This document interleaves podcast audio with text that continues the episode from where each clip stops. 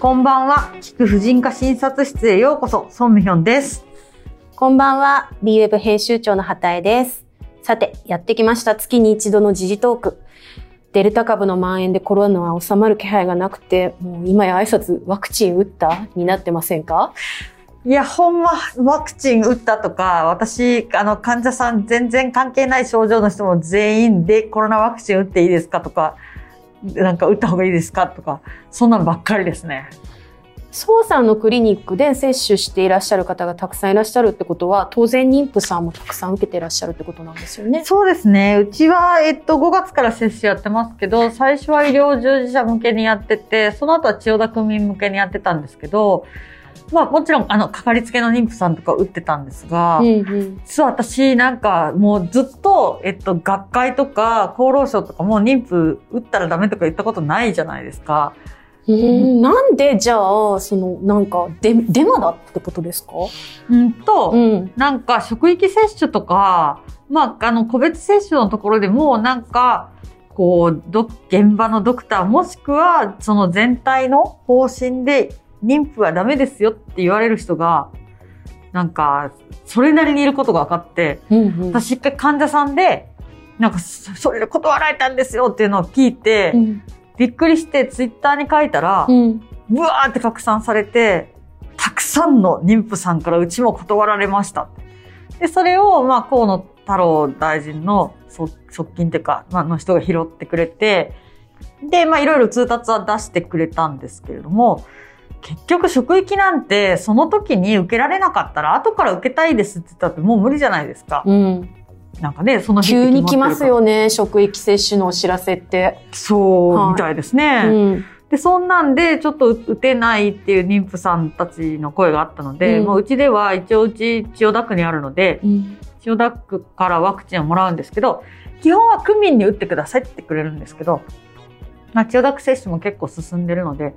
まあ、居住地関係なく妊婦さんとか授乳婦さんも打っていいですよっていう英断を下してくださって、もう枠を妊婦さん向けに開けますって告知したら、何十人分の枠が1分も経たなくうちに全部埋まります。1分も経たないでですか、うんそれだけやっぱりじゃあ、受けたくても、ど何らかの理由で受けられなかった方が多かったってこと？めっちゃ多いですね。やっぱり妊娠中とか、あと授乳中とかではい。断られたりするんですよ。授乳中、出ましたね。私のあの、麻酔が、を打ったら授乳できません。母乳神話みたいなのを思い出しましたよ、今また。そう、前お話しくださってますね。なので、まあ私とかは産婦人科医なので、妊娠とか授乳とかしても別に例えばワクチンを打って、なんか影響するとかないないって感じなんですけど、うん。まあやっぱり、その、もしなんか起こって、将来子供の人生に何か影響があったら、責任取れないって思う人が多分一応やめとこうみたいにしてるんだと思うんですようね。ん。やっぱり、だからまあその一応やめておこうって思うその判断と今のそのコロナ罹患のまあリスクとのバランスというかもう本人の取捨選択というかになってきますか？ね。いや、まあ、最終的には適切な情報を、まあ、収集して自分で決めてもらうのがいいんですけど、うんまあ、一つの問題は受けたい人がすぐに受けれない。例えば普通に年齢ごとに打ってる自治体とかだったら、私30代なので取れるの11月って言われましたみたいな人もいるんですよ。うんそしたらそれまで 今もう20週なのにみたいな感じじゃないですか。っていうのが一つと、まあ、やっぱりそのいろんなデマとか、まあデマまではいかないけど、やっぱりまあできたばかりの未知のワクチンを赤赤ちゃんがいる体に打つって、やっぱ不安を感じるのが普通だと思うんですよね。うんそういったところに明確な答えがなかなかない、ないっていうかあるんですけど、まあ、その雑音みたいな情報で、やっぱり不安にさせられてしまって、踏み切れないっていう方もたくさんおられます。ただ本当にね、先日コロナに感染された妊婦さんが自宅で早産されてしまって赤ちゃんが亡くなるという、あの、起きてしまったじゃないですか。で、なんかニュース見たら、妊婦さんのその入院点数というかが上がった、優先度が上がったっていうのは、上がる、ん？上げた自治体もあるっていうニュースは見ました。うん、そうですね。うんやっぱり、妊婦さんっていうだけで、まあもちろん例えば多少なりとも重症化のリスクがあったり、うん早産率が上がったりっていうのもあるし、まず今コロナかつ妊婦だと、もう本当に受け入れ先見つからないんですよ。結局、かかりつけのその婦人科で、えっ、と、受けてもらえないっていうことに。例えば、その総合病院とかで、やっぱコロナってすごい感染力が高いから、例えばコロナの患者さんとそうでない人は動線分けたりとか、うんこう、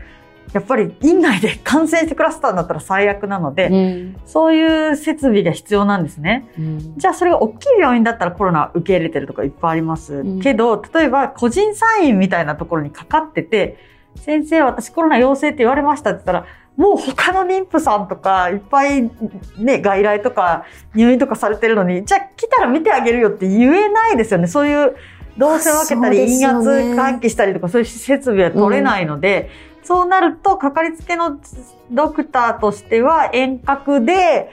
あの、受け入れ先を探すか、うん。まあ、千葉県みたいに保健所がその部分をやるみたいな感じで、まあ、なので、かかりつけで対応してもらえないっていう状況の妊婦さんは、もうこれは日本全国たくさんいるのは、うん。これ日本の産院が浅く広くたくさんあるので、もうそれは仕方ない。そうですよね。小規模の個人的な産婦人科さん多いですもんね。そうなんです。うん。なので、まあ、地域の中核となる集積センターで、うんさらにコロナも対応してるところでっていうと、んん千葉大もね、その後のニュースで、はい。あの、こう、お母さん用の ICU を6床かなんか削って、コロナ対応にしますって言ってたけど、そうすると今度脳出血の妊婦さんとかは今度見れないってことですからね。やっぱうんり、その、日本って病床数はめっちゃ多いんですけど、あの、医療従事者数はすごい少ないんですよ。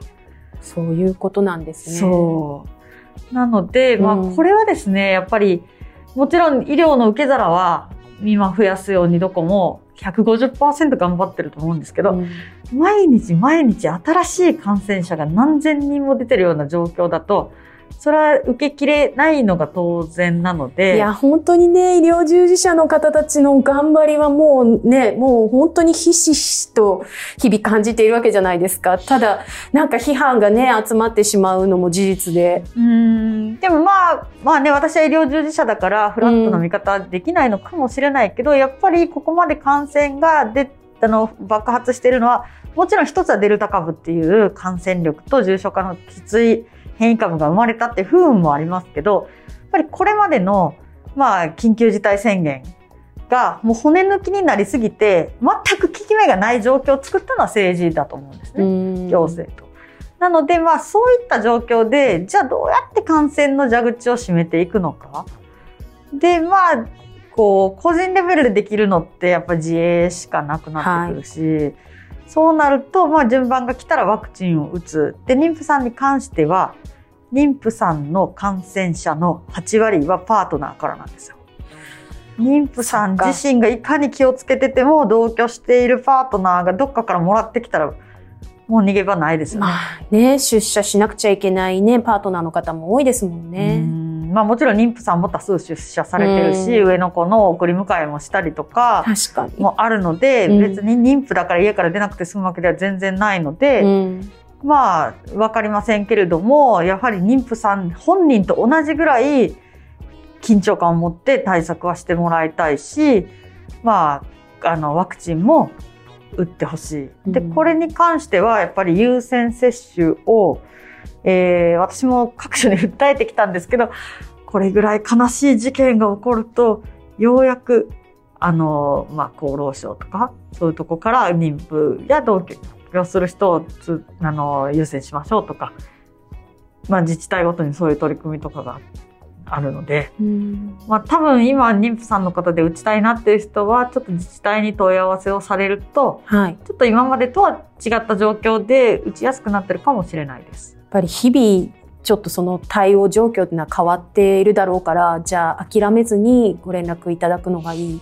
ですそうね。ですね。うんで、まあ最後にその妊婦さんいろいろご不安だと思うんですけど、まああの、やっぱり私としてはワクチンは、あの、妊婦さんは打った方がいいと思います。で、やっぱりかかった時の、まあ、かかった時にすごいデメリットがあるっていうことと、で今のところですね、もういろんなデータが出てきてまして、流産率も増えないし、まあ、副反応で熱が出てもアセトアミノフェンっていう薬は飲んでいただけますし、で、まあ、さらに言うとね、まあ、もちろん、あの、妊娠中にワクチンを打って、その子供が、あの、こう、10歳とか20歳まで育ってるデータってもちろんないんですけれども、やっぱり分子生物学的なメカニズムから言うと、まあ、細胞の核にも入らないワクチンですし、まあ、腕の中でもう壊れてしまって、うん、あの、胎盤とか赤ちゃんに届くっていうことはまずありえないので、長期的な予後っていうのは、まあ、心配する必要はないかなと思いますので、ぜひ打ってください。本当に早くね、必要とされている方にワクチンが行き届くことを願うばかりなんですけれども、もう本当にそろそろこの状況が少しずつでもいいから収まりますように、お聞きの皆さんもどうかお気をつけてお過ごしください。では、また来週。ありがとうございました、孫先生。ありがとうございました。